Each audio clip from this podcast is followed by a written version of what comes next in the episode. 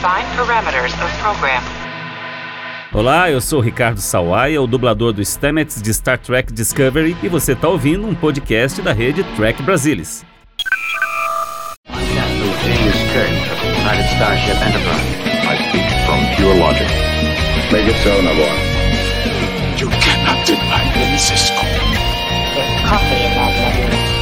Where no man has gone before.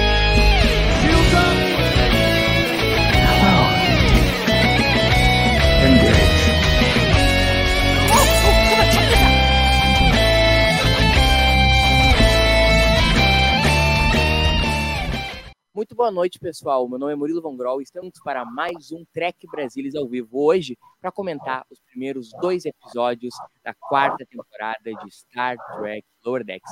E antes de começar essa live, eu queria ler uma nota oficial que o Trek Brasilis postou alguns instantes atrás em todas as suas redes sociais. Vamos lá. Em nome, em nome da família do nosso querido pai, filho, esposo, irmão e mensageiro sideral Salvador Nogueira, agradecemos as mensagens de apoio e solidariedade. Informamos que o quadro dele é estável, inspira cuidados, mas caminhando. Agradecemos o apoio de todos e em breve esperamos estar com o nosso amado Salvador de volta. Obrigado a todos, família Salvador Nogueira. Com essa nota que a gente abre essa live de hoje e já tocamos para começar a falar dos primeiros dois episódios da quarta temporada de Star Trek Decks. Para comentar esse episódio com a gente. E a gente está com um trio maravilha aqui do Trek Brasilis ao vivo. Tô olhando para eles aqui. Tô em dias de castanha aqui, porque a minha tela tá acima do, da minha webcam, então eu tô luz castanheira hoje. começar, então, já que falei em castanheira, vou começar pelo Carlão. Fala, Carlão. Tudo a ver, né? Castanheira com Carlão. Ah, boa noite, boa noite, Murilo. Boa noite, Vanildo. Boa noite para essa galera que já está com a gente aí já desde o início. Obrigado aí pela companhia. Vamos lá. De volta com o Lower Decks de volta aí para essa série tão querida. Vamos bater um papinho sobre esse, esse começo de temporada atípico, né? Dois episódios assim lá de largada, para a gente poder sair daqui duas horas da manhã. Boa noite, Vanildo. Boa noite, Murilo. Boa noite, Carlos. Boa noite para todo mundo que está assistindo aí o Trek Brasil de hoje, né? Vamos lá comentar aí o começo da temporada, novos episódios, né? Episódios inéditos de Star Trek de novo. Né? Acabou, parece que acabou de acabar o Strange World e já, já pouquinho tempo depois já emendamos com o Lower Decks, né, vamos lá comentar esses dois primeiros episódios da temporada. Eu já adianto que eu curti os dois, né, me divertiram. Eu queria começar pescando as, as impressões iniciais de vocês, de cada episódio, o panorama de vocês, e perguntando duas coisas em gerais de episódio. O que vocês acharam dessa decisão estrear a temporada com dois episódios, assim, largar com dois na frente já? Queria pescar de você. E primeiro da primeira impressão do primeiro episódio, do segundo a gente comenta depois. Vamos começar pelo Ivanildo. Ele tá lá. Ah, Murilo, eu curti, né, o primeiro episódio. Claro, ele é uma ele é uma, uma carta de amor para Voyager, né? Se você é, tem simpatia pela série Voyager, eu acho difícil não gostar desse episódio, né? Agora, se Voyager não faz nada por você, aí acho, acho que fica meio difícil mesmo também gostar desse episódio. Mas ainda assim, eu curti, eu achei divertido. É uma maluquice, né? O Mike McMahon, que é o próprio criador da série, roteirizou, assim, de uma forma totalmente maluca, né? E, e eu curti o episódio de modo geral, claro, né? Tem ali uma coisinha ou outra, mas eu me diverti vendo e eu acho que esse é o objetivo do Lower Decks, né? Fazer a gente dar umas risadas enquanto assiste. É, quanto à decisão de lançar dois, é, começar logo com dois na temporada, é, talvez se justifique pelo fato de ser animação, né? Então já tem ali a temporada pronta e já quiseram fazer uma coisa mais de impacto na minha visão. Então lançaram logo esses dois primeiros episódios, que eu acho que narrativamente eles até se complementam um pouco. A gente vai discutir isso, claro, ao longo da, da live de hoje, mas eu acho que fez sentido do ponto de vista narrativo, né? Dos dois episódios, você lançar os dois de uma vez só. E tu, e tu, Carlão, como, como tu viu esses dois primeiros esse primeiro episódio de Void, de Void, de Lower Decks, e, e, como tu encara uh, esse lance de liberar dois episódios ao mesmo tempo? Foi, foi pelo menos para mim, foi uma surpresa. Eu não, eu não, vocês sabem, eu não sou muito de acompanhar bastidor, e não esperava. Uh, uh, não sei até que ponto. Não pensei muito sobre isso para te falar a verdade, se é bom ou não. Talvez seja uma experiência, porque as séries modernas elas têm esse hábito, né, de lançar assim um pacote já para o pessoal maratonar. Tem esse hábito da, da maratona. E, e Star Trek, acho que a gente até curtiu bastante, porque não adotou esse padrão, né? adotou esse padrão de, de séries, das, das, dos episódios saírem semanais, para a gente ser muito mais confortável. Talvez seja um meio termo, né? Tentar uma experiência e talvez ver o retorno disso.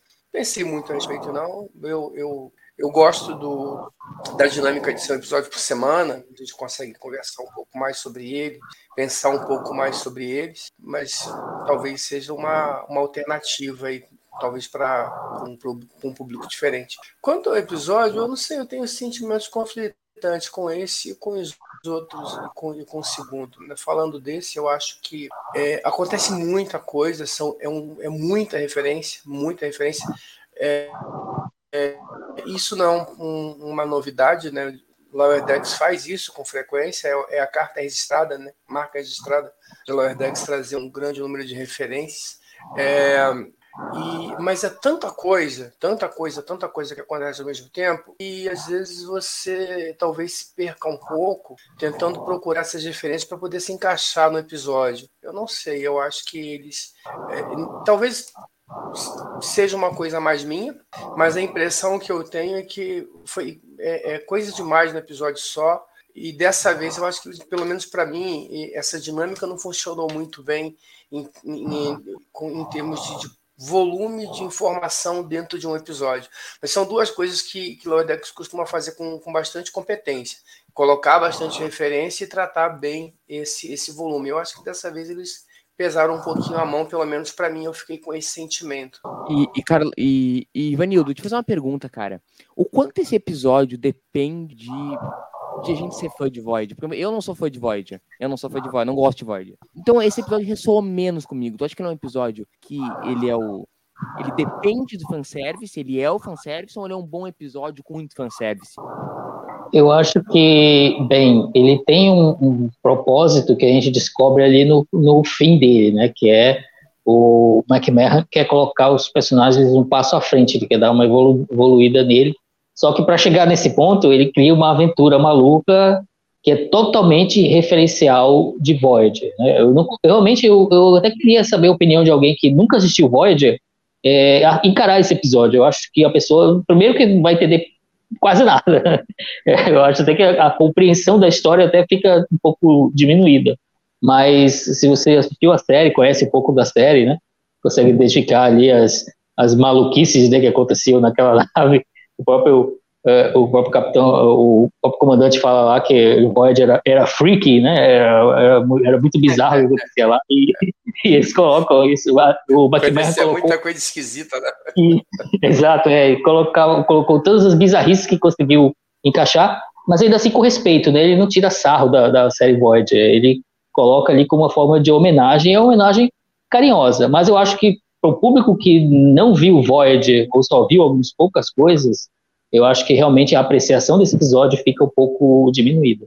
E tu, Carlão, ele é um episódio. Ele é um episódio por si só cheio de fanservice ou é um episódio que existe só com o propósito de fanservice? Olha aqui, ó, ó Carlão, embalado na pergunta no que o Castrinha falou aqui, né? dizendo que Void é a série favorita dele. Com certeza, o, o, o, Castanha ele é o embaixador de voz no Trek Brasil, né? Ele tem essa briga, essa, essa disputa entre ele e o Daniel Sasaki para saber quem é que gosta mais de voz, né? na dúvida entre os dois. Olha, eu, eu, eu vou discordar um, um pouco do Ivanildo, mas é, talvez o não fã de voz, talvez ele, ele tenha menos essa percepção do ritmo né, do que a gente que conhece a série. Porque, uhum. independente do, do, que o, do que aparece né, dos, dos personagens, os elementos, você tem aquele macrovírus rodando, já por si só uma coisa esquisita, aí aparece um palhaço, aparece. Esses personagens por si só, eles têm elementos que se encaixam com essa dinâmica de voz. De voz. Olha eu, eu fazendo um ato falha aqui do Murilo, com, esse, com essa dinâmica de Lower Decks. Então, e, e, e talvez o fato de não ter que ficar procurando essa referência, que, por exemplo, eu estou aqui assistindo o episódio e eu fico pensando, da onde que é o Michael Sullivan, de Far Heaven e tal? Ah, o Caótica, Bride of Caótica. Não, não, qual foi o episódio que tinha o que do ah, foi? E, então você acaba saindo um pouco do episódio procurando essas referências meio que automaticamente. Talvez quem não tenha essa referência talvez tenha conseguido até aproveitar o episódio, a dinâmica do episódio de uma forma melhor. Mas são isso eu acho que talvez seja interessante, então são dois episódios diferentes. Eu acho que para a pessoa que nunca viu Voyager é um episódio que eu acredito que vai ser um episódio talvez até que funcione melhor em termos de dinâmica. E para a pessoa que viu Voyager e que tem essas referências, ele vai ficar lembrando, puxando, vendo daqui, vendo ali, e talvez é, precisa de uma segunda assistida, né, para conseguir é, aproveitar melhor o episódio, em, em, porque o que acontece? Esse episódio de Lower Decks ele pega a referência que vai da segunda até a sexta temporada de, de Voyager. Então, às vezes as coisas podem não estar muito, muito claras para quem não acompanha tanto a série ou para quem viu a, a, série há muito tempo. Então, eu acho que talvez funcione até melhor, Ivanildo, para quem não saca nada de Voyager e, e vai no embalo do que está acontecendo sem se preocupar muito com os personagens que estão ali. É interessante, né? Mas é, a pessoa é, com certeza consegue acompanhar a história, né? Mas vai perder muitas piadas. Né? Eu acho que eu perderia algumas ah, piadas que o, que o McMahon coloca ali, né? Então, mas é, é aquilo, é, é o fanservice, né? Como o próprio Murilo colocou aí, sim, tem muito fanservice, né? É, diria que até chega a ser maior do que o a próprio propósito narrativo do episódio. Mas, é, como, como fã, cara, que posso dizer que eu amo o Voyager, mas eu também não odeio. Eu, eu vou na série no embalo, né? Então, é, a gente viu aí, o, o Castanheira tá falando aí que, que ama Voyager, né? Foi substituído pelo Miro, Miro Castanheira, né? Mas... O Castanha, o Castanha, ele na verdade ele ama Voyager, ele tem um ídolo na vida dele que é o Brennan Braga. Tem na sala um quadro do Brennan Braga. O qual é, escondido. Isso, que ele celebra é. todos os dias o Brennan Braga, inclusive o Castanho, o nome do filho do Castanho vai ser Brennan Braga Castanheira, em homenagem a essa grande lenda do roteiro tracker aí e dos high concept. Enfim, pessoal, mas não só de fanservice vive o episódio, né, Ivanildo? A gente tem uma jornada nesse episódio, que é a jornada da, da promoção dos nossos uhum. queridos alferes, três alferes. Eu queria te perguntar como tu encara essa jornada, assim, a gente até comentou isso um pouco no Esperando Lower Decks, que, cara, a gente tá falando de personagens que são alferes, assim, é, é do conceito da série que eles sejam Lower Decks, que eles sejam subalternos. Como tu vê esse passo na série da promoção deles? Eu acho que é uma coisa que o McMahon ensaiava já fazer, né, mas é, pela própria natureza episódica da série, acho que ele não, não, não, queria dar espaço, mas agora que chegou na quarta temporada, ele se sente mais confiante para fazer isso. Eu particularmente gosto né, da, da opção. É, um, é, a, a, promoção dos é, é um passo para talvez dar uma modificada na dinâmica da série. Né? Vamos ver como é que vai se desenvolver isso nos próximos episódios. Né? Já tivemos talvez uma, uma prévia disso no episódio seguinte, mas eu curti a promoção. Eu acho que é uma boa opção para levar os personagens aí para uma nova uma nova dinâmica, uma nova evolução, né? que é uma coisa também que, que acho que até a televisão moderna exige. Né? É, no passado, a gente aceitava o Harry King ficar lá como alferes a vida inteira, né? mas eu acho que o público espectador de, de, de, série de hoje, ele, ele quer a mudança, né? ele quer, quer sentir a evolução da série e dos personagens. Então, acho que uma hora ele ia ter que fazer isso e ele está fazendo agora. Né? É, exatamente, Ivanildo. E queria te perguntar, Carlão, né, embalado nessa pergunta que eu fiz pro Ivanildo, seguinte, cara, eles não são mais lower, lower deck, eles são lower deck, são um pouquinho mais de garbo e elegância, né? E queria te fazer, um, te fazer uma pergunta. Eles continuarão na, na Tenência Júnior ou, ou a série tem que voltar pro fato deles serem alferes para para permanecer no formato. A gente teve, por exemplo, o Bonner indo para Titan, mas depois retornando ao status quo da série. Tu acha que esse é o novo status quo da série? Ou eles acabam, vão acabar retornando a patente de alferes. Pô, você sabe que eu adoro não, eu não fazendo previsão, é só como questão de, de, de roteiro. É porque você, você, sabe que eu adoro esse exercício de adivinhação, né, de futurologia, né? Sei, então, cara, é, uma, é especialidade.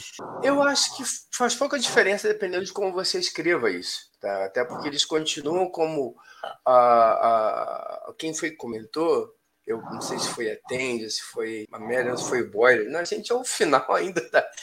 Somos o menos graduado dos graduados. Aqui. Então dá para você escrever isso ainda e, e, e, assim, se em algum momento, ah, assim, se, ao longo, se nas temporadas anteriores ah, eles eram alferes, mas em, em, alguns momentos eles estiveram em situações importantes, eles tiveram missões importantes dentro da, da, da Cerritos, eles ocuparam a ponte, assim, várias situações é, em que eles é, ocuparam posições que teoricamente subalternos não deveriam ocupar, porque foi escrito de uma maneira que se encaixasse. Então agora, só porque você colocou mais um pin na, na lapela, dá para conciliar as duas coisas. Eles podem, de repente, continuar ainda, e ainda são, como o próprio roteiro faz questão de colocar é, membros da tripulação ainda no um ranking muito baixo, mas pode acontecer, como a gente é, viu é, no, no, segundo episódio, você ter um, um, um, talvez alguém com um ranking ainda mais baixo que eles ali. E aí você tem essa. Como a gente também já teve episódios anteriores, né? É, eu acho que isso não faz muita diferença. Eu acho que é, você pode continuar escrevendo eles, o, o, eles como Lower Decks, como rank, ranqueados, uma, mesmo que eles tenham a, a, a posição de uma posição assim. E você pode também, de repente, criar outros elementos, dar outras missões, tá? mas eu acho que isso não é um. eu, eu acho que isso a, a, atende a esse anseio que o Ivanil tentou de, olha, as pessoas esperam que alguma coisa aconteça. Então, na teoria, todo mundo foi promovido. Na prática, pode continuar tudo na mesma. E aí você conseguir atender as duas, as duas demandas. Tanto você atender esse anseio das pessoas que acham que o cara não pode ficar a vida inteira como alferes, mas os episódios podem ser escritos de forma a colocar a colocá-los em missões ainda não tão é, garbosas e elegantes. Assim. E, e, e eh, eles têm essa jornada da, da promoção deles, mas esse também é muito sobre o Bonner, né? Acho que eu sinto que o Bonner é um dos personagens que mais. Ele é Mariner, né? Que mais amadureceram, assim, desde a da primeira temporada. É, a gente vê ele um, até um pouco nesse episódio, um pouco assim, vou dizer, mais calmo, né? Menos, menos tudo assim, superlativo, tudo. Ah, mais pé no chão, tudo bem, eu tenho uma missão a cumprir aqui. Tudo bem que tem um momento. Um momento Christopher Pike no final da segunda temporada, assim, que se caga ali pros, o bichinho lá saindo do troço. Mas queria te perguntar dessa jornada do Boiler nesse episódio e te perguntar como, como ela ressoou para ti. Eu gosto da, da evolução do, do, dele e da Mary, né? Eu acho que a série está conduzindo bem essa, essas mudanças do personagem. Claro, que mudar demais, né? Porque o, o, o, charme do personagem é ele ser meio neurótico mesmo. Tanto é que no segundo episódio ele já volta um pouquinho a ser o, o Boimler das antigas, né? Mas é, eu acho que eles sabem dosar isso, né? Sabem fazer essa personagem dar um passinho para frente, depois um para trás e ficar nessa dinâmica, né? Para é, o público sentir que as coisas estão indo para frente, sentir que estão evoluindo, que os personagens estão crescendo e, e aprendendo com, com os, os, seus erros e suas aventuras, mas ao mesmo tempo não mudar eles demais a ponto de de, de deixar de ser neuróticos ou engraçados, que é o, fim das contas, é o, é o ponto da série. Né? Então, acho que eles estão fazendo bem essa dinâmica.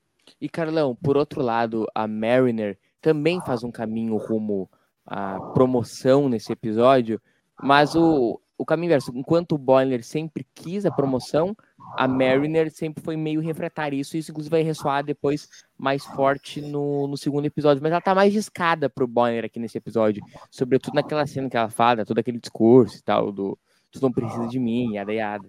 É assim, duas coisas. Primeiro, comentar o que o Jefferson comentou aqui. Parece que já tem um indicativo que o Bolia vai ser o líder do Wild Team, do time avançado, no próximo episódio. Rapaz, imagina o Boyer liderando. Cara, isso vai ser muito engraçado. Acredito, né? Vamos ver. Mas sobre, sobre esse ponto, é, sei, cara. A gente. É, é, eu, eu, sinceramente, eu acho que eu fiquei um pouco cansado dessa dinâmica aí, porque eu acho que essa questão de promoção, não, essa coisa da Merlin de ah, não quero ser promovida, ah, eu quero ser da ralé, ah, isso já está lá desde a primeira temporada, isso não é novidade, isso foi colocado, essa necessidade do Boyle de, ser, de também dele querer ser promovido, a gente já viu lá na, na Titan, isso está virando um assunto meio cíclico, então assim, vai e volta, vai e volta, vai e volta, e a gente vai ver o mesmo tema no segundo episódio. Então começa a cansar um pouco, pelo menos para mim. Isso é muito pessoal. Uh, eu acho que tem que dar algum jeito nisso, nessa questão do, do vai e volta. Tá? Porque, ok, temos a primeira, a segunda, já estamos na quarta temporada, vamos ficar até quando nesse negócio de, ah, não, a Mary não quer mais ser promovida, mas é promovida à força, o Boiler não quer ser promovido, ou quer ser, mas não consegue. Agora a gente também tem a questão da Tende e a gente também tem a questão do Rutherford. Então, é, eu, sem querer fazer exercício de futurologia, talvez eles estabilizem essa coisa agora, para mim, para a coisa não ficar cansativa. Porque eu acho que já está, para mim, já está começando a ficar. Tá muito na mesma batida do promove, não promove, é, eu quero ser promovido, não quero, eu quero. Então, eu acho que isso tem que dar um tempinho já. Para mim, cansou um pouco. E, e eu espero que a gente não pese muito mais nesse tipo de problema, porque vira uma falsa encrenca. A coisa acaba virando estilingue, vai e volta, vai e volta, vai e volta. E, e tu, Ivanil, tu acha que também isso é um pouco do cansaço da forma da série? A gente tá entrando aí na quarta temporada de Lower Decks, que ele queria então engatar nisso que o Cardão falou. Tu acha que tem um cansaço de fórmula? Tu acha que, que a série tá ficando muito samba de uma nota só? Ela é, um, pelo menos nesse começo de temporada, história de Mariner e Boiler, ela é agitada, ele é o centrado, e aí eles vão promover ou não vão promover? Tu, tu acredita nisso? Bem, é, eu acho que o, o Lodex tem o seu formato, né? E ele se manteve nesse formato aí durante toda essa toda a evolução da série. Deu umas variadas, teve umas horas que o, o formato mudou, mas realmente é, eu acho que isso faz parte da proposta um pouco, né? De ser uma espécie de homenagem àquele formato antigo de Star Trek que a gente tinha nos anos 90 para mim, ainda não está cansando. Eu ainda consigo me divertir com a série. Na temporada anterior teve uns, uns dois, dois ou três episódios que eu, que eu achei que realmente o nível caiu um pouco. Torcer para que essa quarta seja mais estável, acabe sendo mais estável. Mas para mim ainda não cansou, né? Eu, claro, entendo quem, quem pensa o contrário, a outra pessoa pode ter uma, uma, uma visão diferente, mas realmente é essa questão de, de é, quando chega numa quarta temporada de qualquer série, seja animada ou seja live action, é o momento ali que tem que ter uma sacudida mesmo, né? Tem que ter algumas coisas, os roteiristas têm que buscar coisas novas, tem que buscar novas formas de explorar os personagens, porque senão fica na mesmice mesmo, né? Por melhor que a série seja, uma hora a mesmice aparece se não for combatida. Então, é uma coisa que os roteiristas têm que ficar atentos, sim. Para mim, ainda não está cansativo, mas é, é bom mesmo os roteiristas ficarem assim de olho para ver se não para não ficar fazendo sempre repetindo o que a gente já viu já viu antes. É, e é isso, Ivanildo, só pontuando assim, quando eu falo de, de cansativo, é especificamente essa questão de promove ou não promove. Hum, o restante não. Hum. Entendo que tem uma fórmula, beleza, e, e, e eu também estou tranquilo com isso. É, não dá para a gente esperar que todos os episódios vão ser nota 4 e ser normal e, e uhum. a vida que segue.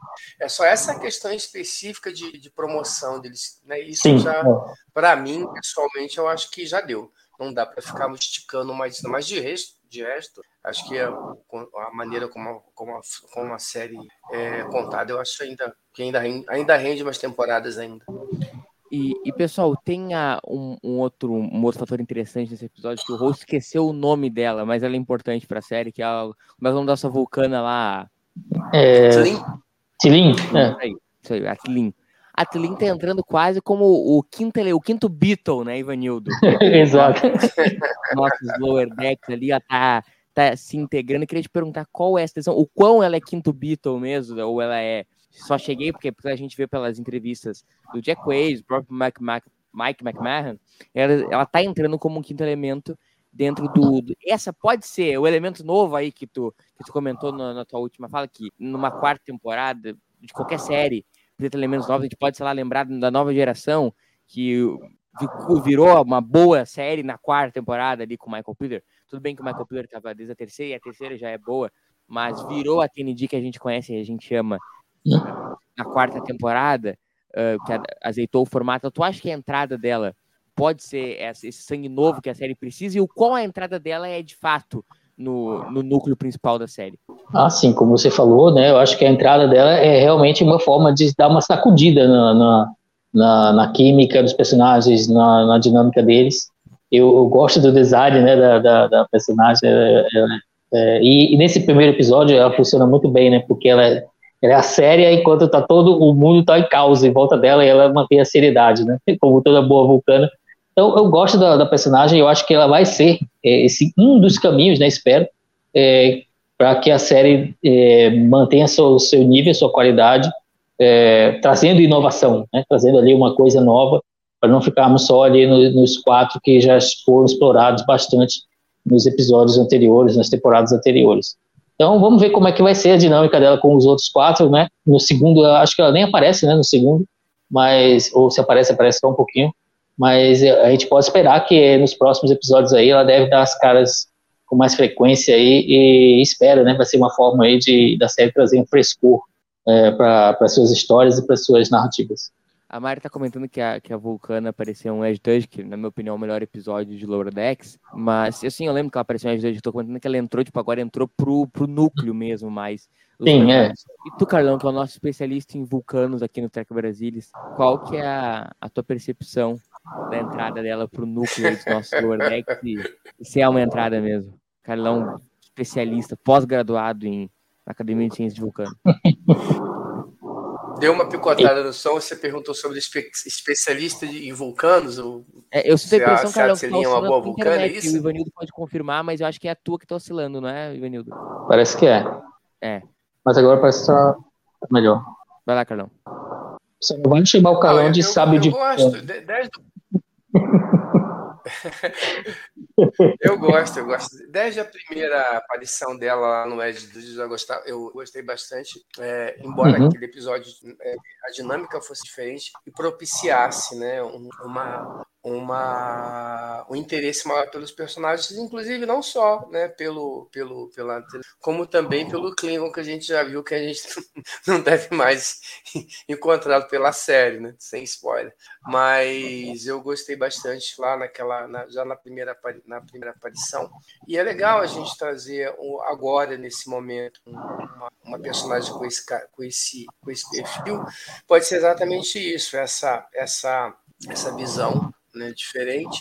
E é interessante porque é, quando a gente pegar como referência o nosso vulcano favorito, que é o Spock, ele sai de vulcano por livre, espontânea é, opção para poder ir para a frota estelar por conta dos problemas que ele tinha em vulcano.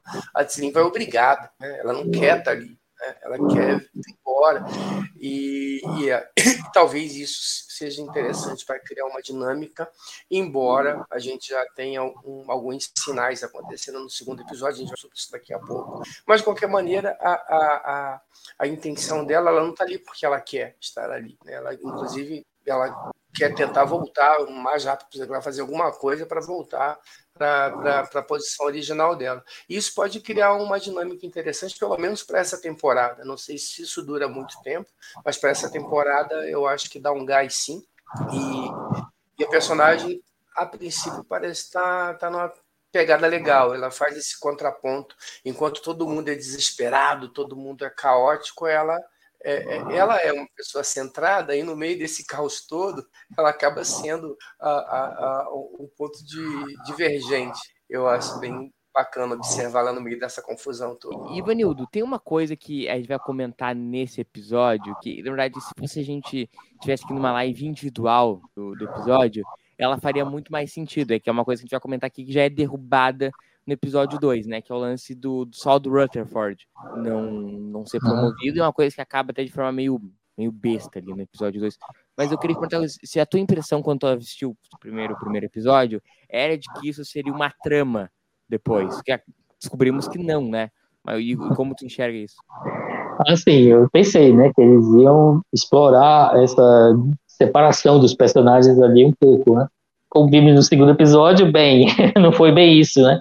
É aquele negócio das, do roteirista querendo, dos roteiristas da série querendo ser é, esperto, sempre partir para o humor, mas eu acho que a série, a gente vai falar mais disso aí mais no próximo, quando for discutir o segundo episódio, eu acho que eles perderam um, um pouquinho de oportunidade ali, né, de, de, explorar um pouco mais a separação dos personagens, criar um pouquinho mais de conflito ali, mas é, quando eu vi que ele era o único que não tinha sido promovido. Imaginei que ia, eles iam explorar isso aí por um tempo, ia durar alguns episódios e que ia ter mais conflitos e, e maluquices aí de, decorrência disso. Mas, né, não foi isso que os roteiristas quiseram fazer. E, e, Carlão, e quanto à, à trama principal do episódio, que é, que é as junções dos personagens ali nos Tuvix, queria te perguntar o que, que tu achou e se tu achou too much aquele final com todo mundo junto e misturado? Olha, é a cara de Lower Decks, né? É, na verdade, é esse tipo de dinâmica caótica e confusa. Se a gente parar para lembrar, inclusive, dos primeiros episódios, é sempre alguma coisa assim confusa, é sempre uma coisa é, é fora do totalmente do contexto. Assim, o primeiro, o, na primeira temporada, se eu, me, se eu não me lembro, foi um apocalipse zumbi na Serritos com o Hanson comendo todo mundo e tal. Na segunda temporada, acho que a gente teve o Hanson também dando uma de super série e tal. Tem umas coisas loucas assim. Então, o primeiro episódio geralmente tem né, uma, uma, uma dinâmica é, de trazer alguma coisa é, absurda. E, e, isso funciona em Lower Decks. Então, acho que isso tem bem a cara de Lower Decks. E, e eu acho que é legal como eles já destroem logo essa questão do, do, do, do dilema ético. E, vai discutir isso lá, o Dex. O Dex não é para isso. O Dex é para fazer esse tipo de zoação mesmo, já derruba logo, esse, mete o pé na porta e derruba tudo, e, e, e junta todo mundo e começa aquela coisa. Do... e você vê que todo mundo que é, que é tuvificado já vira logo um cara do mal, né? Já sai que ninguém fica bloqueado pega lá o Tuvix lá de Void, o cara era super gente boa e tal, de boa e tal. Não, os caras querem dominar a nave, sair né, juntando todo mundo para tomar a nave. Tá? Então é uma outra dinâmica, é uma dinâmica, e essa dinâmica eu acho que é a dinâmica de Lower Decks, que eu acho que é a dinâmica que funciona. Isso é um problema, não pelo contrário, eu acho bastante. E aí é, dá aquela tirada da. Não, agora eu não tenho mais dilema ético nenhum, não sei que, não sei que bola de carne é essa aí. Vamos dar um jeito de resolver esse problema logo. Eu achei que ficou bem, bem bacana, bem a cara, bem a assinatura de Lower Decks, essa bola de carne, no final do episódio. E, e tu, Ivanildo, tu achou que foi too much ou tu acha que tá dentro da proposta de Lower Decks, assim, Rick and Morty versão. Eu acho que tá dentro, né? O McMahon ficou maluco ali no roteiro e ele resolveu juntar todo mundo ali, como até o comentário falou ali, parecia o Enigma de Outro Mundo ali no final. Né? e ele resolve com o queijo. O queijo é a solução pro, pro, pro episódio, né? Eu, eu ri bastante com aquilo, eu, eu, me diverti com aquilo, né? É aquele negócio, né? Voyager sempre teve desses absurdos, né? E o Loedex está se divertindo aí com alguns absurdos que apareciam na série. Aliás, é, é curioso a gente notar que acho que hoje Tuvix deve ser o episódio mais popular de Voyager, né? No, no mundo inteiro. Todo mundo, quando fala de Voyager, como. Não sei. Referência, Threshold. É, Threshold virou referência, né? Mas é, acho que Tuvix, todo mundo sempre fala aí do dilema ético, coisa e tal. E como o Calão falou, né? O, no Lower Decks não tem espaço para dilema ético, né? é zoação mesmo. E eu acho que eles fizeram bem aquele final, eu me diverti bastante ali com com absurdos, aquele final elevado ali ao, ao máximo. Pessoal, a gente vai ter que fazer, pelo, pelo fato de a gente estar tá fazendo duas lives hoje, a gente vai ser obrigado a fazer dois momentos, né? Um, um para cada episódio. Então, queria convidar vocês para os momentos, primeiros momentos, os momentos de, do primeiro episódio, Tuvix. Produção tá no ponto aí hoje, eu não sou produção, hoje eu tô, fui demitido da produção, hoje estou só de apresentador. Acharam pessoas melhores que eu para produção. Então vamos lá. Momento carimbo do Dini.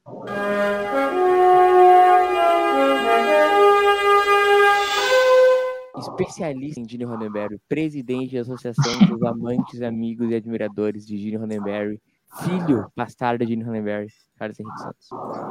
Eu sei que é o Ivanildo, pô. Sou eu?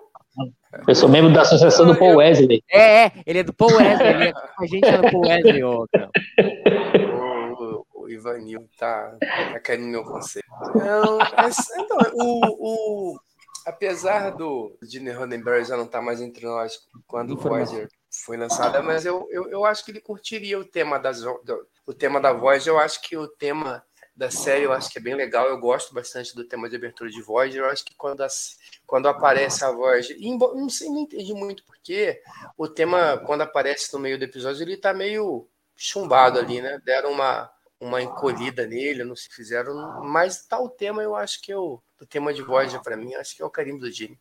De qualquer maneira, é, um, é, um- é mais um- um- uma série de jornada. Eu acredito que ele Meu companheiro lá na Associação dos Amigos e Admiradores de Paul Wesley, Ivanildo. Ah, eu acho que o Gene curtiria a pro- a promoção no final. Acho que ele ia gostar ali da, da promoção dos personagens. Mostra como a frota abraça todo mundo, mesmo os atrapalhados e neuróticos. O meu é, o- é o- a conversa ali do Mer, da Mariner e do Boimler, acho que faz parte de uma relação ali que o Gene curtia nos seus tripulantes de mútuo apoio. Vamos pro momento cérebro de Spock.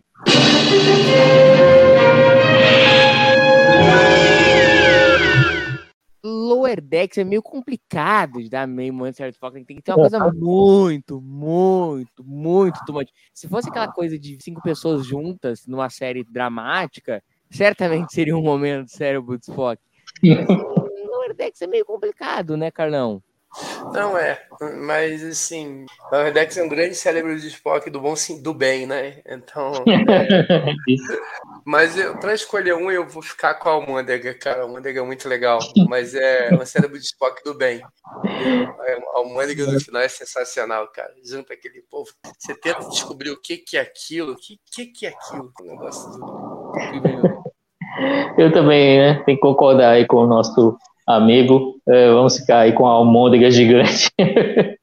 Assino com os relatores. Vamos pro momento ah, chip de emoção.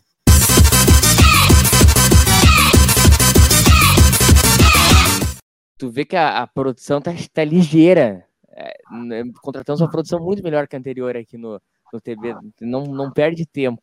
Ah, mo- momento chip de emoção. Qual, qual o teu momento chip de emoção, Ivanildo? Hum, poxa, complicado, né? Já, já citei ali a promoção. É que se a gente fosse tudo foi de Voyager, a gente ia ter 30, mas como a gente não gosta de Voyager. é, um chip de emoção, deixa eu ver aqui. Eu acho que a aparição da salamandrinha ali foi, foi legal. Né? a gente tem, nós, esses times Voyager, temos um carinho pela salamandra, eu acho a gente tem que ter um carinho pela salamandra, então, eu, assim, de zoação, entrando no espírito do Edex, eu acho, acho que eu escolheria ali a, o momento que a salamandrinha sai andando e a Mariner apanha ela.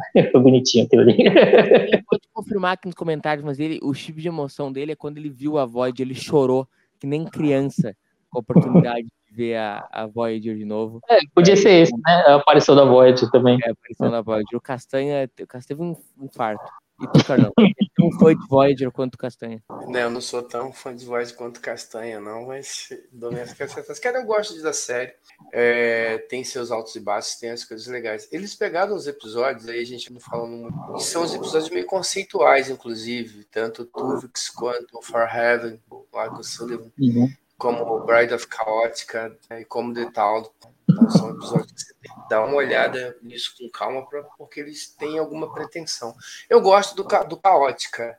É, então, assim, eu tenho um, um- um- é um episódio de Void que eu gosto, Bride of Chaotic, tem me dá um tem um- uma, uma lembrança para mim dos, que é a ideia, né, até do próprio episódio de Voyager, e aí talvez o tipo de emoção seja mais de Voyager do que de, do que de Lower Decks, mas que essa lembrança dos episódios de ficção científica, tipo Flash Gordon e tal, isso eu achei muito legal. Eu, eu gosto desse tipo de referência. E, e a, a aparição, eles trazerem o caótico para esse episódio, me, me refrescou essa lembrança da caótica, que eu gosto bastante. E que me relembra muito da minha infância, da minha época, de ficar assistindo aqueles filmes esquisitos de, de, de sessão da tarde de sci-fi. Então, vou ficar com a aparição do Caótica. Eu, eu gosto muito de Caótica, mas o, o meu momento chip de emoção é o final também, a promoção deles. É um, um momento quando atende e abraça a nossa vulcaninha ali, que nunca vai ter nome pra mim, é sempre a vulcaninha. Abraça, ela se abraça, é um, é um momento bonito, é o meu momento chip de emoção. Produção, momento Patrulha do Cânone.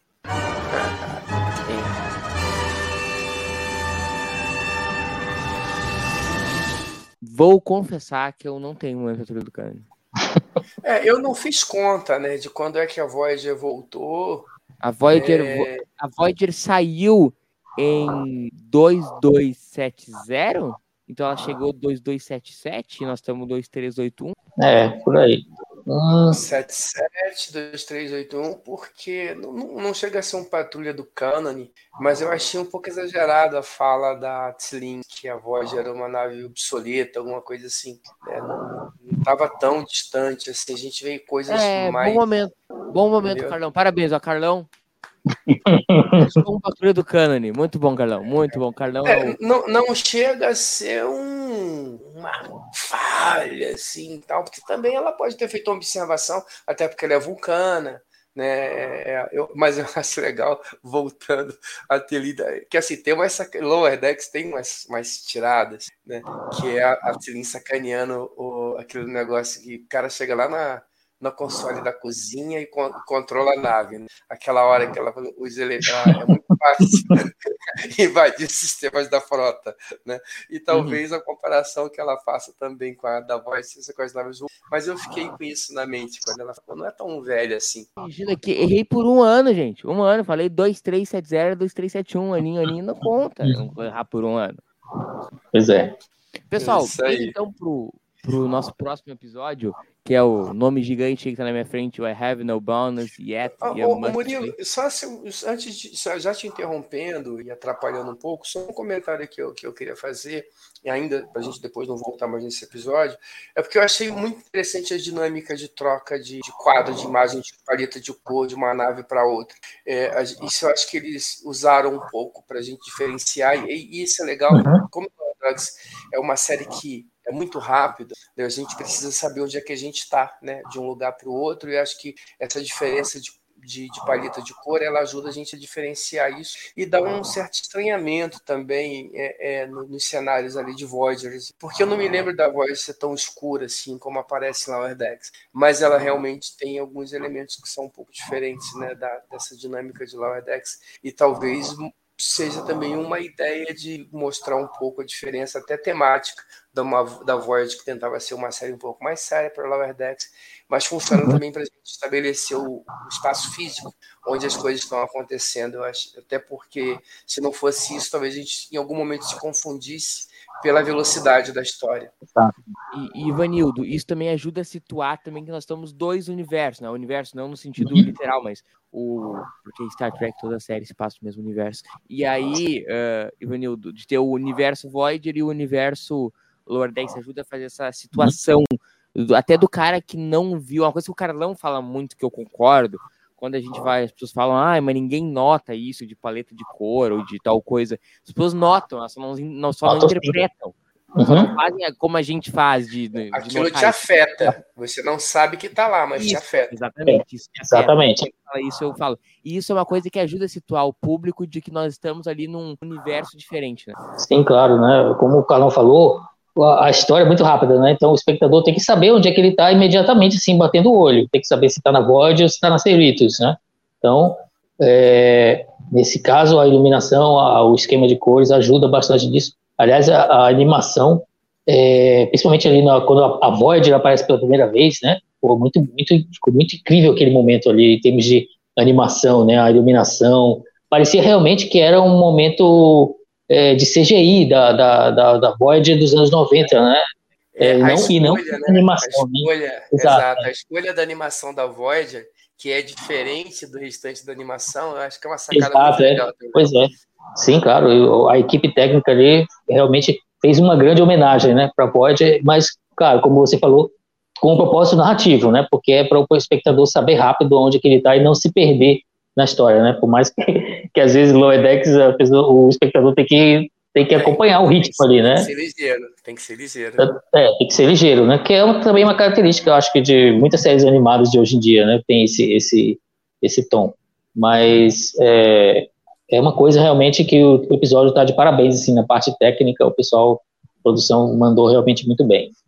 Muito bom. Vamos então pro próximo episódio, que é o I Have No Bones Yet Must Flee. Segundo episódio, que eu tenho certeza que o Castanha gostou menos, porque aí não é referencial a Voyager, que é a série do coração dele, que mora dentro do coração do Castanha. Mas vou confessar para vocês que eu preferi o segundo ao primeiro, assim. Começando as minhas impressões gerais, acho que ele depende menos de fanservice para funcionar. E ele é muito engraçado, Ivanildo. Qual a tua impressão geral do segundo? Olha, eu concordo com você, né?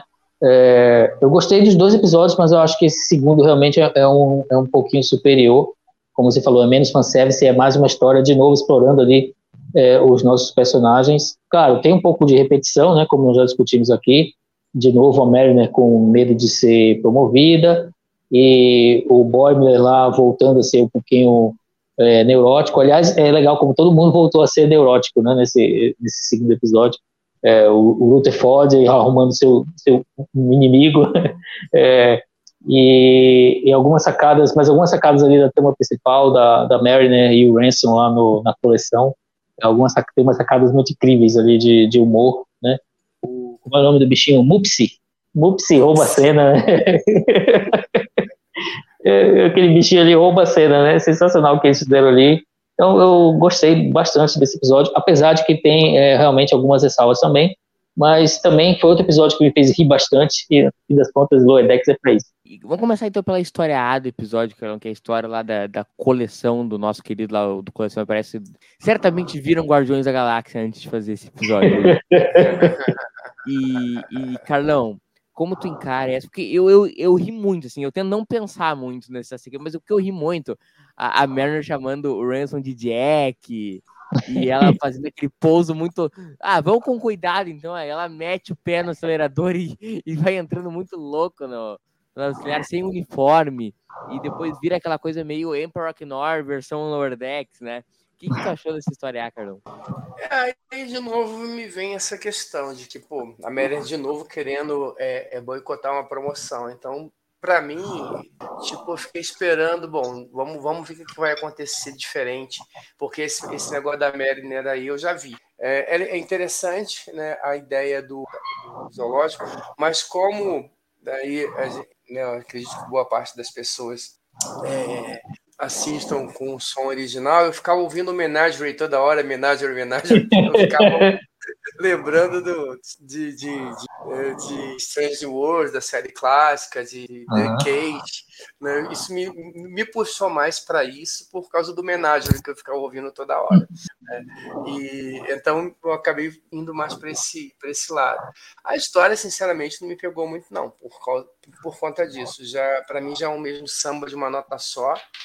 É, e eu ficava esperando que alguma outra coisa fosse acontecer, porque a, Mary já, já foi, já teve inclusive vários problemas com Hanson, não é a primeira, não é a segunda, não é a terceira. A gente já teve um outro episódio, outros episódios, aquele do, do, do elevador orbital, e outros episódios que essa dinâmica ela, ela já aconteceu.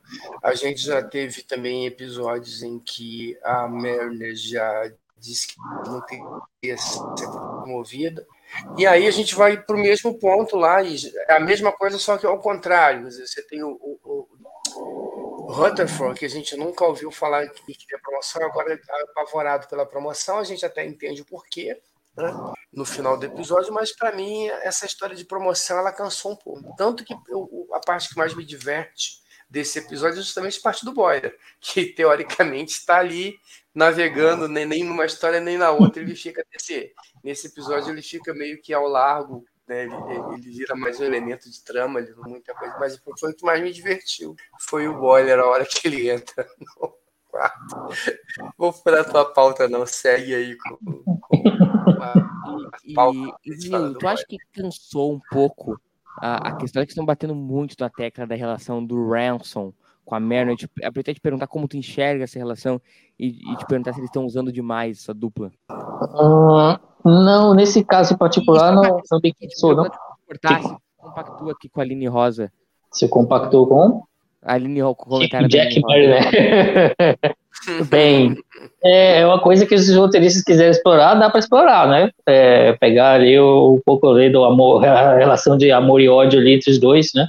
É, dá para explorar, se quiserem, né? Então, eu particularmente, eu, eu, eu acho que o, a dinâmica do Jack, da, da, da do Ransom e da, da Mary, né? Uh, eles, claro, já foi explorada antes, né? Mas eu acho que fazia um tempinho, então eu relevei dessa vez, né? Não fazia um, tempo, pouquinho de tempo que não que não acontecia, então eu dei uma relevada e eu acho que eu me diverti né, de novo vendo a. Cara, é uma, é uma, a série repetindo um pouco uma piada que já contou antes, mas eu acho que nesse episódio em particular funcionou uh, eu acho até que eu dei umas risadas, porque eu, teve umas horas, como o Carlão falou, né? Eles abreviavam para homenagem aí, o termo lá na, da coleção, aí a gente ficava imaginando outra coisa, né, que eles é, é uma fonte, né, eu, eu gostei desse o, humor sutil que ele, os dubladores lá no, no, idioma original conseguiram colocar lá no, no, no, texto, né. Então, eu acho que funcionou, né, claro, a gente não vai querer que isso vire um negócio, porque já foi usado antes, né, não, a gente vai querer que seja repetido a exaustão, mas nesse caso particular, funcionou. Eu acho que funciona também mais pelo cenário né, em que eles foram colocados, porque o cenário era diferente, o cenário era, era inegavelmente divertido, né, pegar a, ideia ali, como você falou, que apareceu até no Guardiões da Galáxia, mas é algo que já tinha da, da série clássica original, né, e colocar ali as, as criaturas esquisitas, mais referências, e, e a, toda a confusão que se cria ali dentro da coleção é um, uma, é um cenário que é divertido. Então, isso ajudou a, a química parecer, não parecer tão requentada quanto poderia ser, né, se fosse um cenário menos inspirado. E Carlão, quando eles vão lá para a coleção, eu queria te fazer uma pergunta. A Lower Decks ela é nonsense por natureza, faz parte, né?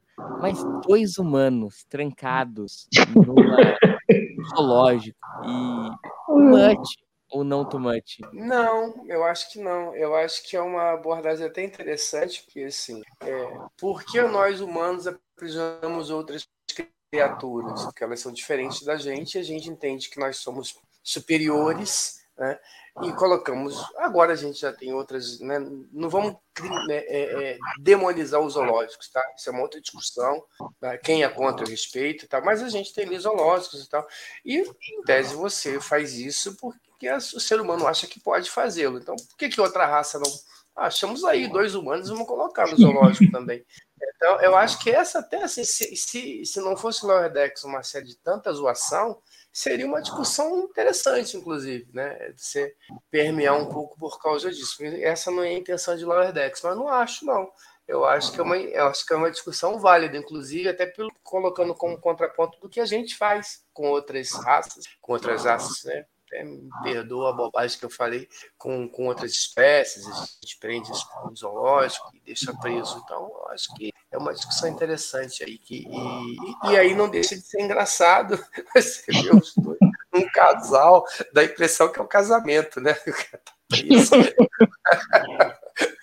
o cara deu casado, né? Pessoa casada, gente, eu sou casado, tá? Então tem lugar de fala.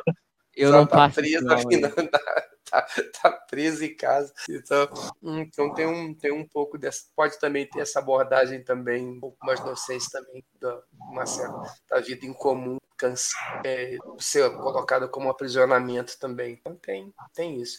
Tem um, só uma questão que o Janido colocou que a gente acabou não passando. Eu sei que depois você vai colocar na pauta, mas ele fez uma observação legal que é do, do, do da do final lá, né, das cenas pós-créditos, lá com aquela nave que ataca a ave de Apinatengo. Né, eu sei que a gente vai voltar nesse tema, mas a gente acabou não falando no final e é lembro importante. E tu, Ivanildo, pra ti foi too much também ou tu assina com o Carlão? Assim, ah, olha aí, essa é a observação que a Mariana fez aí, o Murilo. Zoológico de Zagreb, né? Uhum. Legal. Ivanildo, então, tu é curtiu bacana. também o lance dos humanos no zoológico? Sabe o que eu acho, Ivanildo? Que esse episódio tinha que ser chamado de The Menagerie Part 3, só de sacanagem. É, pois é, né? ia ter sido legal. Rapaz, eu curti demais, eu dei muita risada ali. Acho que é o primeiro episódio é, de Star Trek, né? Que geralmente é otimista, né? Com relação à humanidade. É o primeiro episódio que o personagem realmente diz: seres humanos são os piores. Eu ri muito com aquela fala da Mary no final: seres humanos são os piores. então eu curti é aquela coisa ali dos, aquela coisa ali do, da revelação dos, dos, dos, humanos, da coisa do, do casal, né? Que tava, que tava lá. E aliás, o episódio inteiro eu achei bastante engraçado, umas piadas muito legais. O Carlão pegou o gancho ali do, da, da, da, da cena final do episódio, do primeiro episódio, né? A destruição da nave Klingon eu achei aquela cena da, da nave romulana bem mais engraçada. Aquele comecinho lá na nave romulana, os caras Não querendo é. trair um ao outro. Era traição? É, é, combinando a traição, né? Eu já ri, comecei a rir já ri nos primeiros minutos, né? Então acho que as piadas nesse episódio, de modo geral, foram muito bem colocadas. Eu adorei aquela do, do Alferes. Ah, quando eu for Tenente Júnior, será que eu vou poder chamar ele de Jack? uhum. É maravilhosa também. Uh, gurizada, e aí partindo pro, pro plano, pro, pra história B, Carlão, o Bonner é muito azarado, né, cara? Uma na... Um quarto do lado da Nacelle. Não, mas aí a gente vê que era só mal informada, né? Porque, É. na verdade, era só apertar um botão, até porque não fazia, é, não fazia sentido nenhum você ter um quarto de frente para aquele negócio ali e, e, e você, não, você não pode, a pessoa vai ficar cega. assim, né? E, e aí, mas é interessante que isso né, gera toda uma dinâmica interessante para o personagem e eu acho que é legal procurando outros lugares para ficar. E aí geram outras discussões, outra- outras situações. O cara tá no meio do, do, do Um quarto fica entre dois holodeck, holodeck.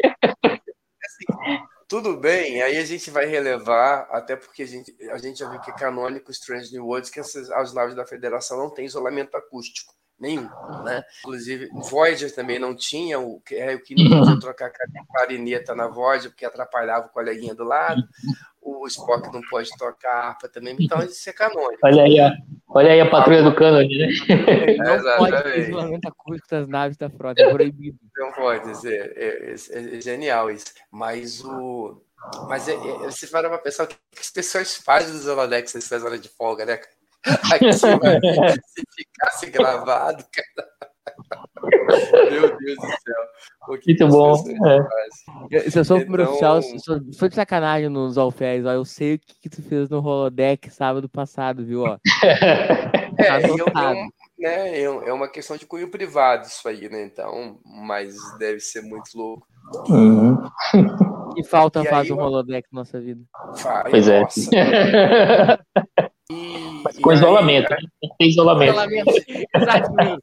Boa, boa mesmo, com isolamento. E aí a gente tem um desenvolvimento, eu não chamaria de desenvolvimento, mas a gente, porque assim, a gente não sabe nada diferente do, do Boya, mas a gente tem um bom uso do personagem, né? É Sim. bem divertido você acompanhar. Para mim, é a jornada mais divertida é a do Boyer nesse episódio. Né? A- a- tudo que acontece com ele, como acontece com ele, eu acho muito divertido. E, e essa, e, essa- e, na verdade é essa, esse ele não sabe, ele estava tão acostumado a dormir no beliche lá de frente pro, pro motor que ele imaginou pô, tivesse um botão ali para resolver aquele problema.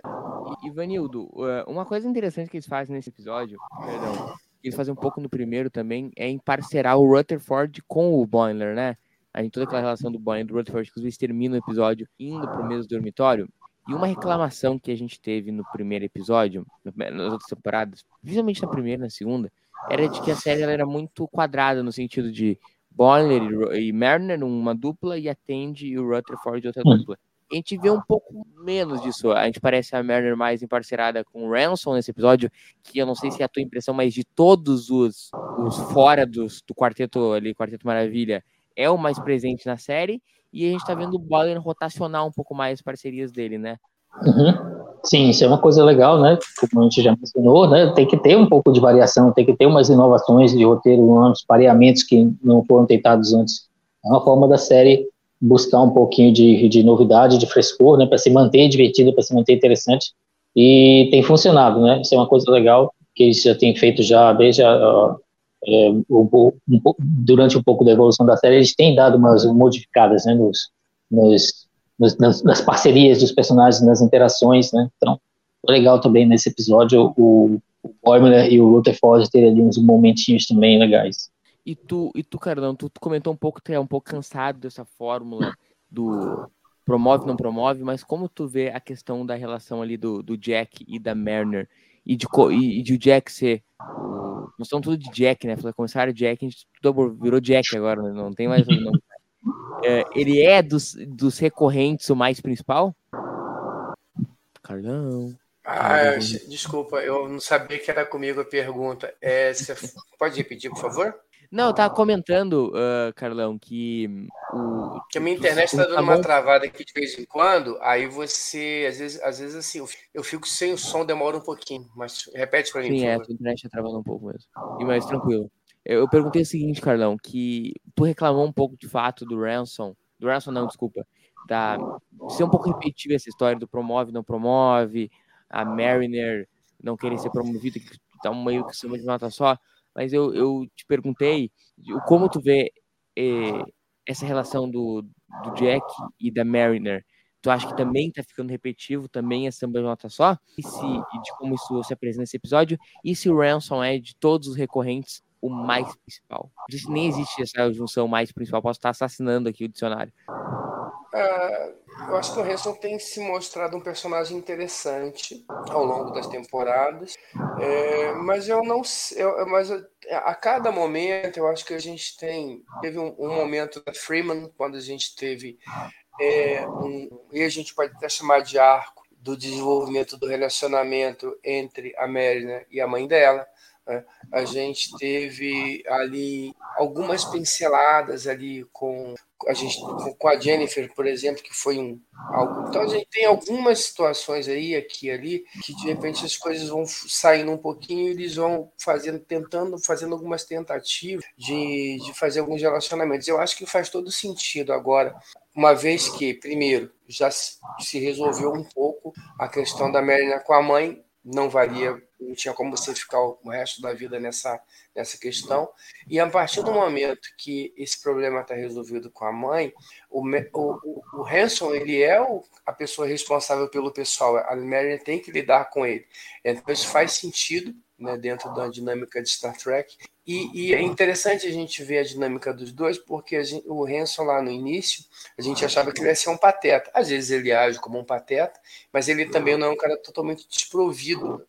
Né? Ele é muito vaidoso e tal, mas ele é um cara totalmente incompetente. E aí eu acho que saiu umas tiradas legais porque como ele foi lá atrás plantado como alguém que talvez não tivesse competência, a gente encontra essa competência de vez em quando, isso acaba funcionando de uma forma é, inesperada. E o inesperado acaba sendo positivo. Então, eu acho que do Hanson, eu acho que tem sido bacana, eu acho, e aí faz sentido, vai ter que lidar com o primeiro oficial. Eu só acho que essa questão do promove despromove já tem que dar um jeito nisso, para mim. O que também eu entendo e concordo, tem, talvez não esteja com esse mesmo sentimento, porque o humor é uma coisa, tudo é pessoal, mas o humor é mais ainda. Talvez uma piada que de repente funciona para mim, funciona para outra pessoa, é uma opinião. Eu acho que já estava na hora um pouquinho de parar com essa questão da, dessa é, antipatia da, da Mary né, pelo, pela, pela, pela responsabilidade né? E, mas isso eu acho que é uma opinião que talvez outras pessoas não compartilhem. Mas eu, tô, eu gosto das interações dela com o Hanson, principalmente por conta do que, do que o Hanson acaba entregando de diferente para gente. Pessoal, vamos para os momentos? Uh, vamos, depois no final a gente comenta a questão aí do, da linha de continuidade que tem os dois episódios ali das navezinhas. Produção, momento carimbo do Dini.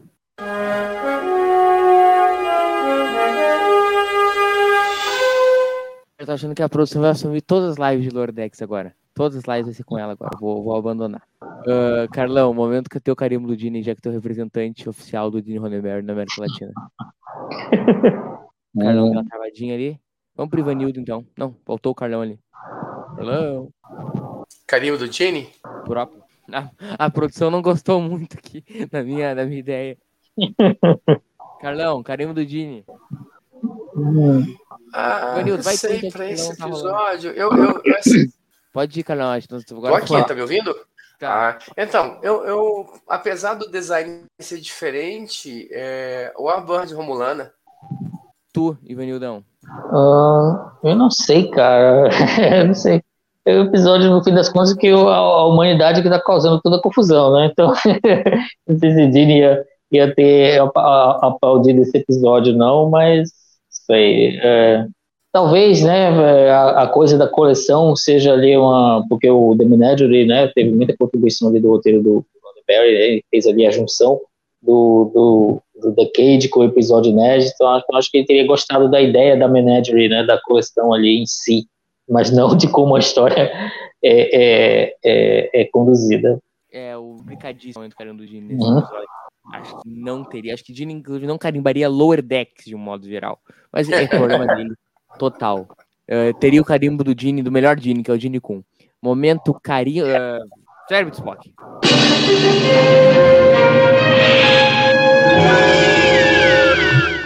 Vocês vão me perdoar, mas para mim aquela coleção ali é, é demais.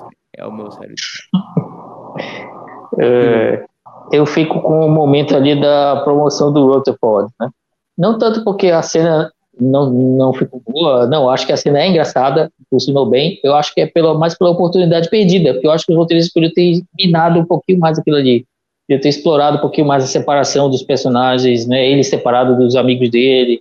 Poderia ter, eu acho, né? Minha opinião, poderia ter saído algumas boas interações ali, alguns bons conflitos dali, algumas situações malucas também, mas né, já foi promovido assim meio do nada, então ele vai continuar junto com os amigos dele. É um jeito talvez da série voltar ali para o status quo muito talvez mais rápido do que do que deveria. Né? Então esse é o meu cérebro Spock. Doutor Carlos. Eu tô na dúvida entre o Hanson e o Sax fazendo aquela ginástica com as roupinhas Ah, de, é de legal pra caramba, referência lá. Então, aquilo ali eu adorei. Eu, eu, eu, ou, os pedacinhos, os caras juntando os pedaços de remando na caixa pra jogar fora aquilo ali. Legal. O Oberlessa traz um legal aqui, eu não sei se em quase seis focos, mas ninguém pareceu dar bola pra morte do dono zoológico, achei bizarro. Ele morreu e eles estão assim, ah, acontece. Boa. Boa, boa, Elber. Vou, vou, vou, É. roubar, vou roubar do Elber. o cara. E o Ransom fala, ah, foi ele que liberou porque ele não tem osso, né? E aí, Ele tinha ossos. Não, é, não resolveu, olha, a chama aqui, tudo resolvido, vai embora e o cara morreu. Verdade, Elber. Vou roubar do Elber, melhor, é melhor. é, isso aí é complicado, né? Complicado. Vamos pro momento, então, ah, chip de emoção.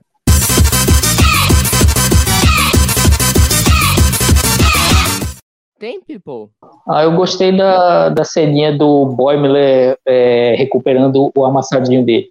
Eu achei que ele bonitinho. Que nós estamos mal de chip de emoção hoje, hein? Depois de tudo que ele passou, acho que ele é, conquistar um novo amassadinho ali no, no- em cima da cama dele foi bonitinho. É o, é o que dá, né? Eu vou com o- o Kirkzinho e o Spockzinho ali em miniatura. E tu, Carlão?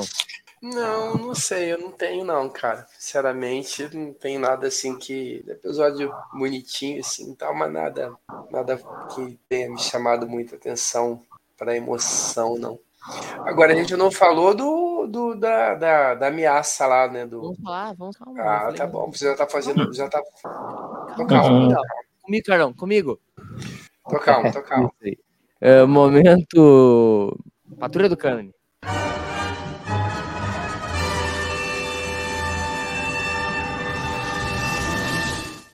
Não tem, eu acho. Não, nada me incom- incomodou esse patrulheiro aqui durante esse episódio.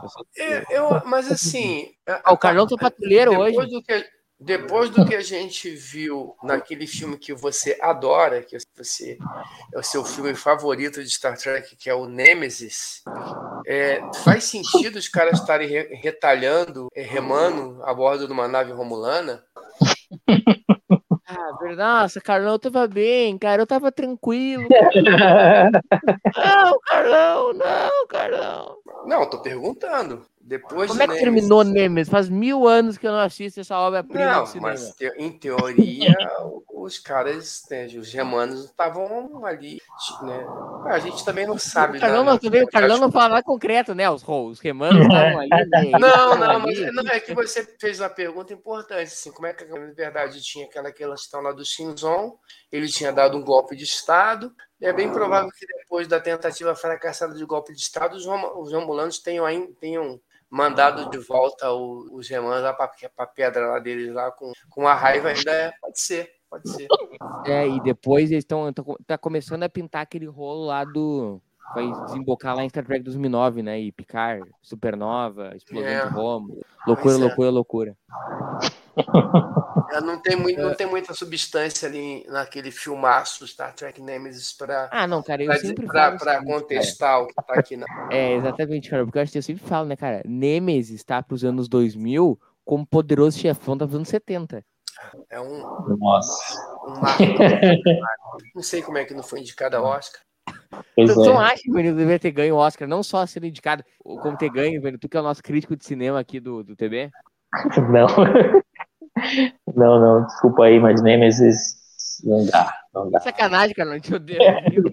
É, eu sei, é, mas mesmo assim eu, eu hesito até fazer sacanagem com o Nemesis, porque consigo. Naquele ano, naquele ano, foi indicado ao Oscar Chicago, Gangues de Nova York, As Uhum. Duas Torres e O Pianista. Nemes é melhor que todos. Não, pianista é legal. Bem, Pianista é bem. bem. Pianista Melhor de Nova York é bagunçado. Né? Antes de entrar nessa discussão. O que, que você falou, Carlão? Gangue de Nova York é meio bagunçado. É do Scorsese, não é? É, de Nova Scorsese é com o DiCaprio. eu também acho, eu, eu acho que eu, dos todos os filmes escoceses que eu menos gosto. É meio bagunçado. é. Enfim, mas não foi quem ganhou Chicago esse ano. É. Ah, mas enfim, Nemes não ganhou o Oscar, mas tá aqui, ó, no nosso. A média que dormiu vendo Tema Nemes. sempre atual. Tema sempre atual. É, não, é o Salvador que dormiu a primeira vez que viu Nemes, né?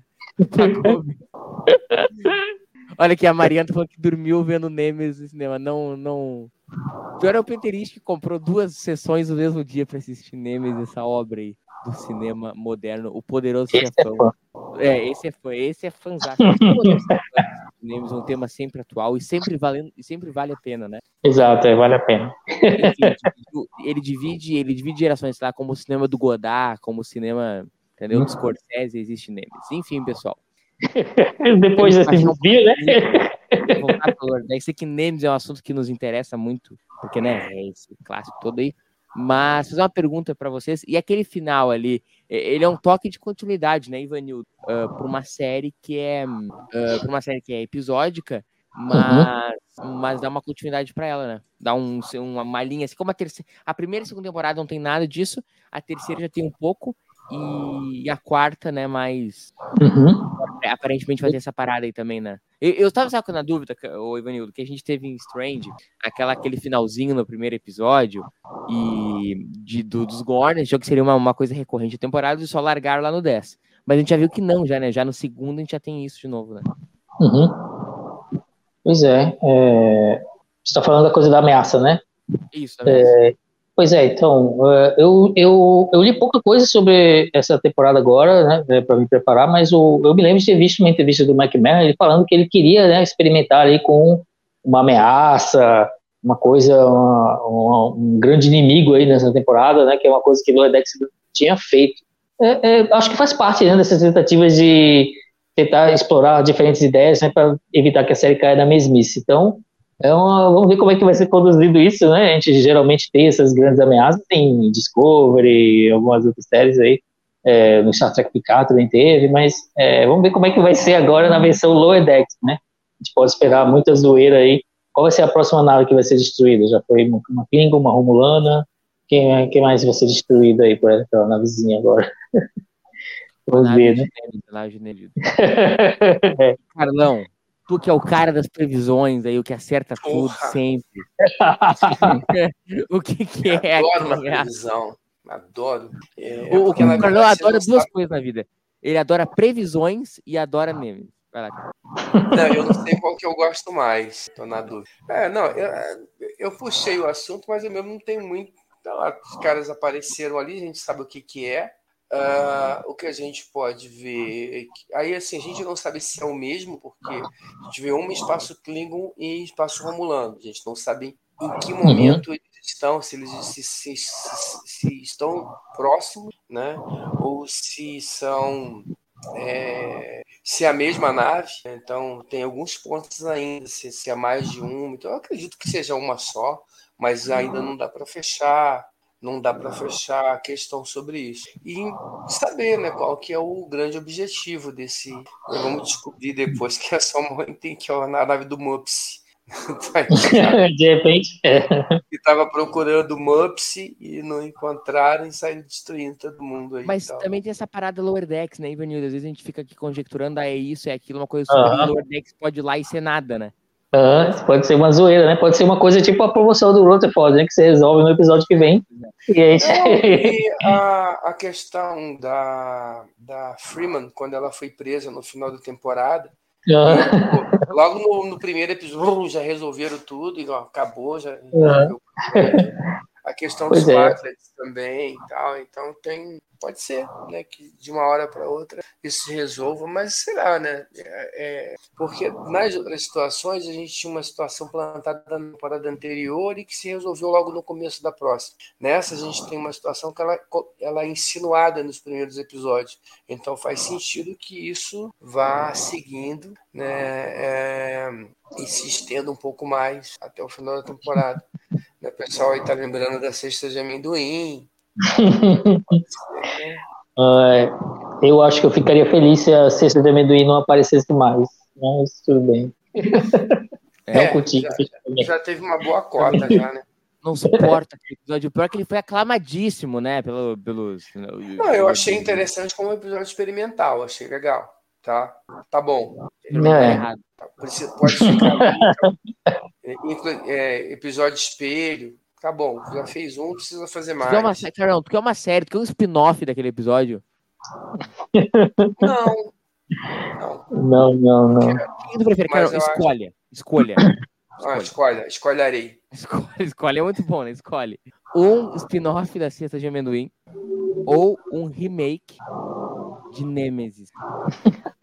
Então, se o remake de Nemesis for quadro a quadro, o spin-off da Cesta de Amendoim. Né? Se o cara. Agora, Um se o cara remake. pudesse. Um remake de Nemesis dirigido pelo Michael Bay.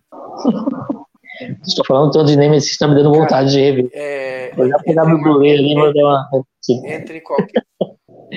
Entre qualquer coisa dirigido pelo Michael Bay, o suicídio e o suicídio. Porra. Que fase. Não, a Armagedon não é tão ruim assim, Carlão. A Armagedon dá pra ver. Hum, mais ou menos.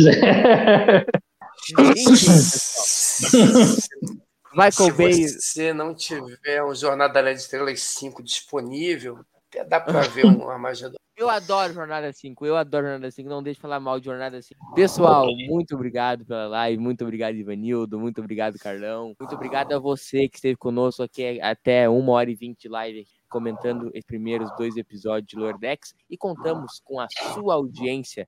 O Ivanildo também conta com a sua audiência segunda-feira que vem. pra gente comentar o terceiro episódio dessa quarta temporada de Star Trek Lower Decks. Um beijo no coração de cada um de vocês e tchau, tchau.